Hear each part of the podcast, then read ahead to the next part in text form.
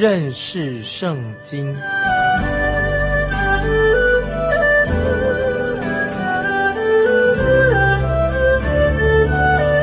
认识上帝的话，把上帝的话带到全世界。本节目是由认识圣经机构和环球广播电台联合制作，欢迎收听。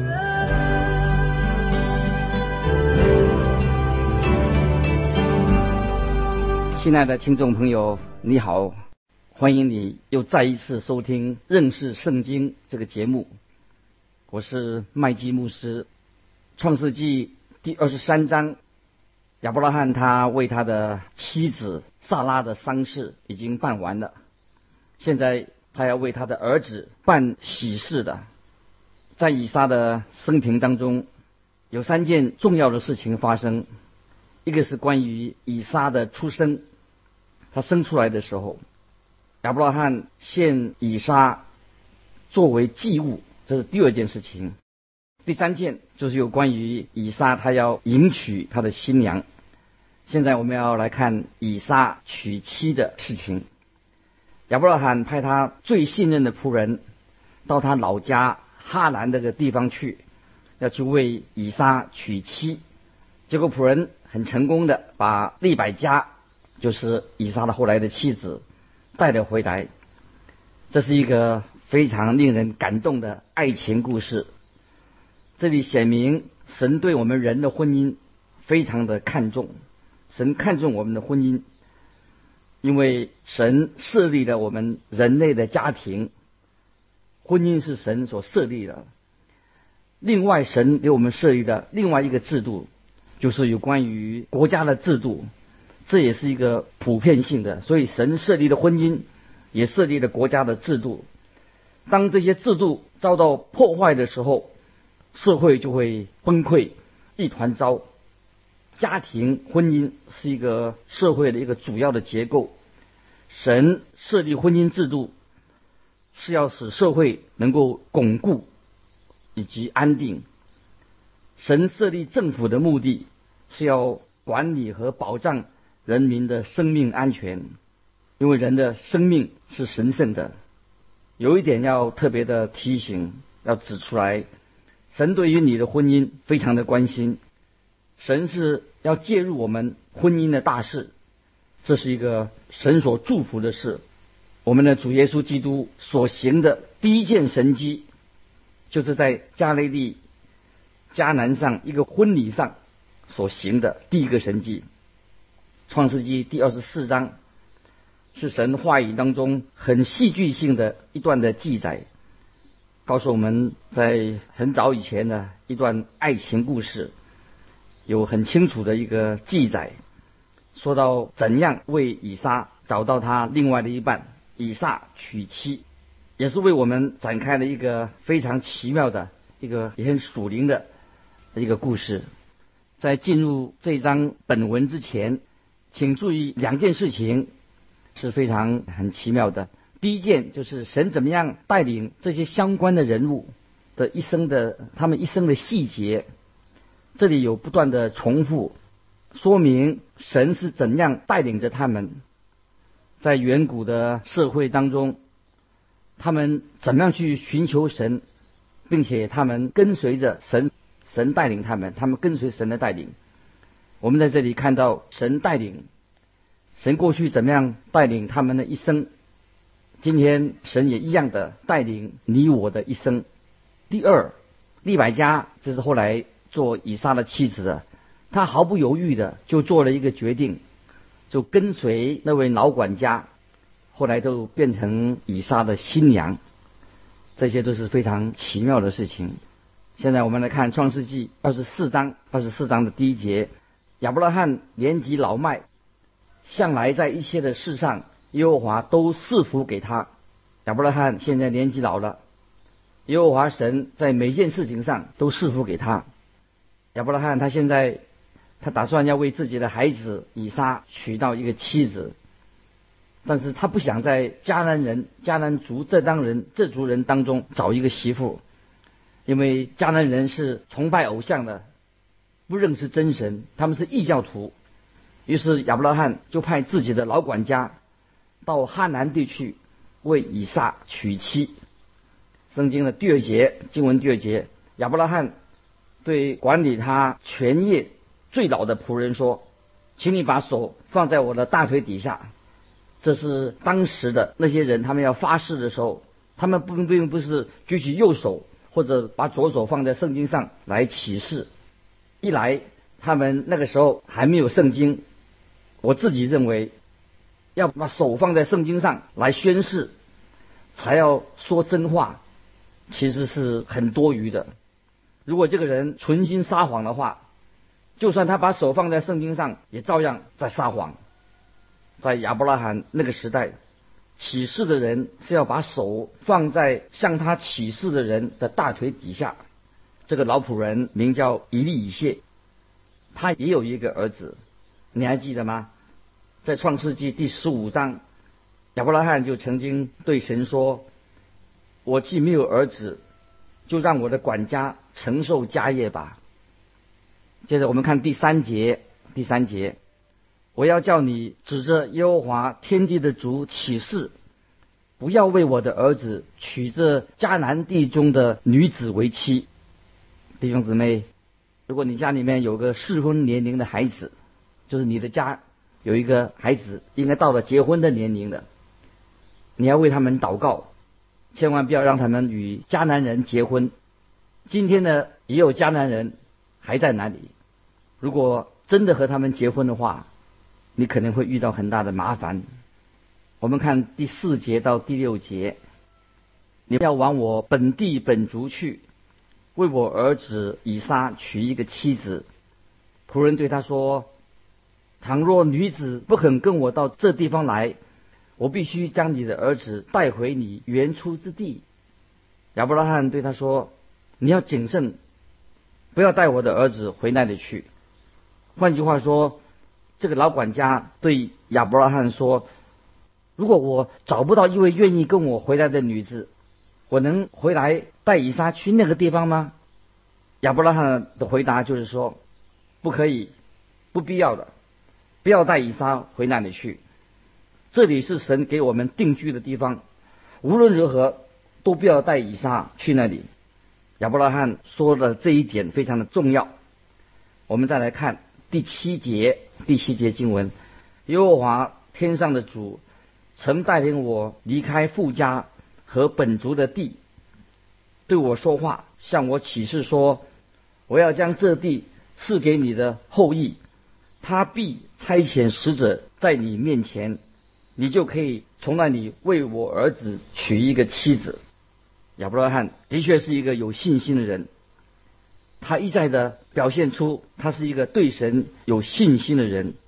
他告诉这个老管家：“你要仰赖神的带领，神已经曾经这样允许过我。”亚伯拉罕的信心不是盲目的、乱猜的。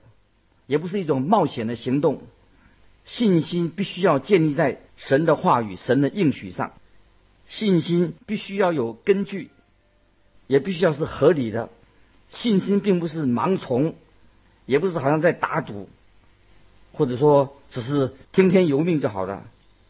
有许多的现代人说：“啊，好吧，我相信神，要来的就来吧。”你相信神很好，但是。神给我们应许的时候，就像他给亚伯拉罕的应许。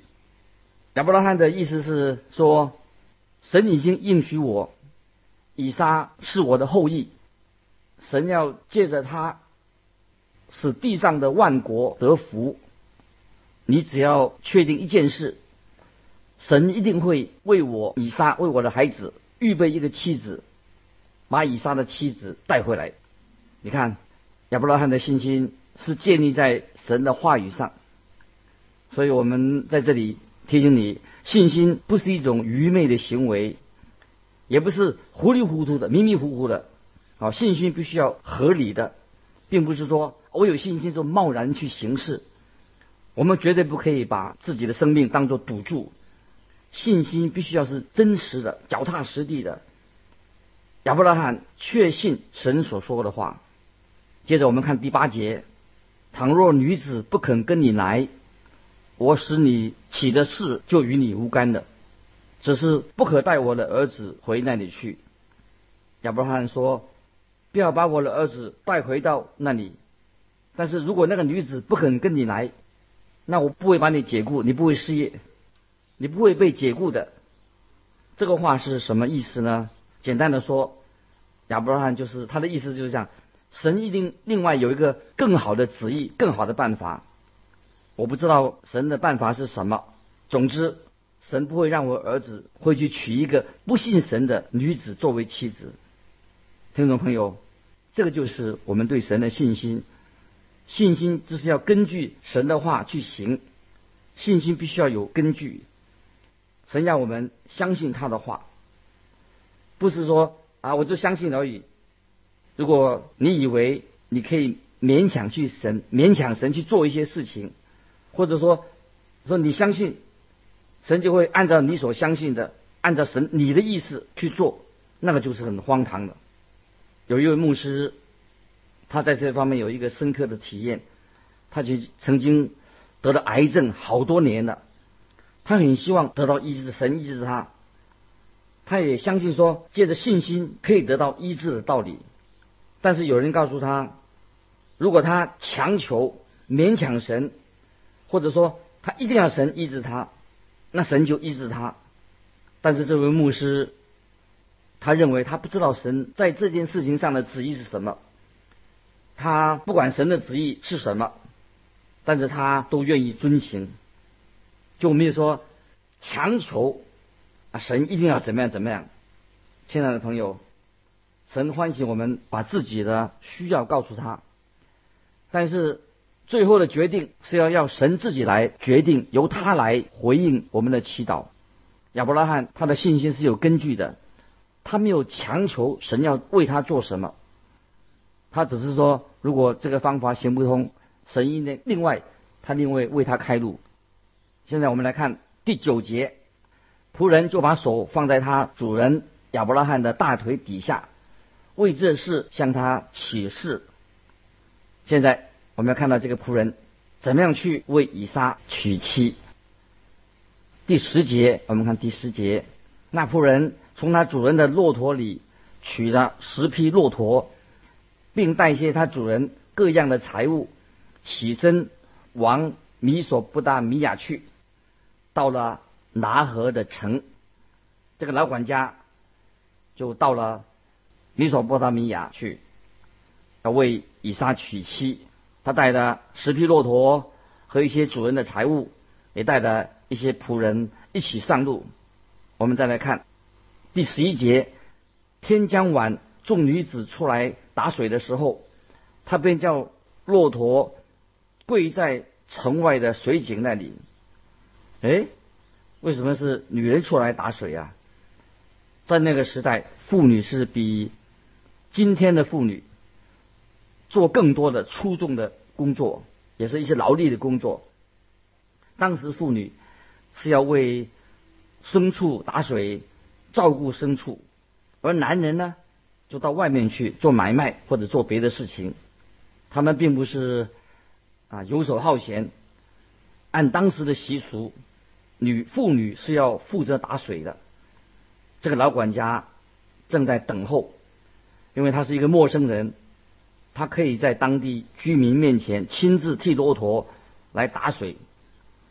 亚伯拉罕已经把整件事情交托在神的手中，现在这位仆人，这个老仆人也照样的把这件事情交在神的手中。我们看第十二节到十四节，这个仆人说啊，他说：“耶和华我主人亚伯拉罕的神啊。”求你施恩给我主人亚伯拉罕，使我今日遇见好机会。我现今站在井旁，城内居民的女子们正出来打水。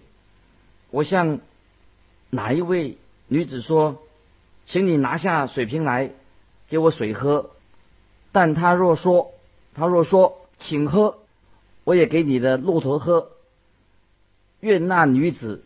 就做你所预定给你仆人以撒的的妻，这样我便知道你是恩给我主人的。这个仆人啊，向神祷告，他说：“城里的女子会出来，但是我不知道要该挑选哪一个才对。而现在我的责任就是要从他们当中挑选一位。神啊，我求你叫我能挑选你所拣选的。换句话说，他呼求耶和华，引导他能够做一个。”正确的选择，你认为他会选谁呢？他是个男人，当然会选一位美女吧。你知道利百加是长得非常漂亮的。我们的神是宇宙的造物者，美丽的夕阳、美丽的花朵都是神所创造的。所以我认为这个老管家会从。女子当中挑选一位最好看的，不然他可能就是失职了。现在我们来看第十五节、十六节，话还没有说完，不料利百加肩头上扛着水瓶出来。利百加是比土利所生的，比土利是亚伯拉罕兄弟拉和妻子密加的儿子。那女子面貌极其俊美，还是处女，也未曾有人亲近她。她下到井旁，打满了瓶，又上来。我告诉你，一百家长得实在很美丽。经文上告诉我们说，那女子容貌极其俊美。听众朋友，这个是不是很好啊？我很讨厌啊！今天在电影界或者媒体，他们所谓的那个美貌、那个美，其实只有神所说的美才算是真正的美，因为美丽美是由神创造的，而且神使用一个长得很可爱、美丽的人是一件好事。我常常祷告神能够呼召一些俊男美女。出来奉献侍奉神，我们也为这些事情来代稿代祷。利百加除了容貌极其俊美之外，她还是一个处女，也未曾有人亲近她。现在我们看十七到十九节，仆人跑上前去迎接他，说：“求你将瓶里的水给我一点喝。”女子说：“我主请喝。”就急忙拿下瓶来，托在手上给他喝。女子给他喝了，就说：“我在为你的骆驼打水，叫骆驼骆驼也喝足。”你看，列百家很殷勤礼貌，对人很客气，可以说他又聪明又美丽，心地很善良。第二十节经文二十节说。他就急忙把瓶里的水倒在槽里，又跑到井旁打水，就为所有的骆驼打上水来。你还记得吗？他们一共有几只骆驼？对，十只骆驼，还蛮多的吧？二十一节经文二十节说，那人定睛看他，一句话也不说，要晓得。耶和华是他通达的道路没有？老管家站在旁边，心中很惊奇啊，因为他在想，到底眼前这个女孩是不是神要给他的呢？他相信这一定是神所带领要给他的。请我们看第二十二节到二十四节，骆驼喝足了，那人。就拿一个金环，重半斯克勒，两个金镯重十克勒，给那女子说：“请告诉我，你是谁的女儿？你父亲的家里有我们住宿的地方没有？”女子说：“我是密加与哪何之子比土利的女儿。现在那个仆人他知道的，都是关于这个女孩子的背景。原来她是哪何之子比土利的女儿，而哪何正好是亚伯拉罕的兄弟，他们是亲戚。哦，他肯定神的手在掌管这一次的事情。第二十五、二十六节经文这样说。又说，我们家里足有粮草，也有住宿的地方，那人就低头向耶和华下拜。这个仆人在这件事情上，他看见了神的手在带领着他，他现在很放心了，于是就低头向神感恩。是的。你的人生，我的人生有神的带领，实在会太好了。第二十七节，第二节他就说：“耶和华我主人亚伯拉罕的神是一当称颂的，因他不断的以慈爱诚实待我主人。至于我，耶和华在路上引领我，只走到我主人的兄弟家里。”这个仆人说：“至于我，耶和华在路上引领我。”这也是一句很重要的话。神引领那些行在神的旨意里面的人，愿意神带领我们，愿意神指引我们，让我们照着他的指示去行的人，只要我们愿意遵从神的道，神一定会随时引领你，也引领我。我们要学习一个遵从神旨意的人。求神的引导，我们每天的生活。接着我们看第二十八节，女子跑回去，照着这些话，告诉她母亲和她家里的人。在这里，我要提醒你留意啊，这边这时候出现了一个人，就是他的舅父拉班这个人在这里出现了。我们要好好的认识拉班这个人，因为他是一个势利眼。看势利眼的人，第三十节，这里说利百家有一个哥哥，名叫拉班，看见金环，又看见金镯在他妹子的手上，并听见他妹子利百家的话，说那人对我如何如此如此说，那班就跑出去往往井旁边去。到那人跟前，见他仍站在骆驼旁边的井的旁边，老管家这个时候还在井的旁边，在那里等候，看有没有人从利百家呢家里面出来迎接他，也不知道自己是不是真的这么受欢迎。当拉班看见仆人带着这些金环啊、金镯子啊。他知道眼前一定是一个很富有的人，那班就出来迎接贵宾了。他好像不会放弃任何的做交易的机会，你说是不是？我们再看第三十一节，便对他说：“你这蒙耶和华赐福的，请进来。为什么站在外边呢？我已经收拾了房间，也为骆驼预备了地方。”拉班他自己这个人，他也认识有一位永活的真神存在，他相信神，他是造物主，是独一的神。我们再看三十二节，那人就进了拉班的家，拉班卸了骆驼，用草料喂上，拿水给那人和跟随的人洗脚。在这里，我们又看到，就是关于那时候有洗脚的迎宾的一个习俗。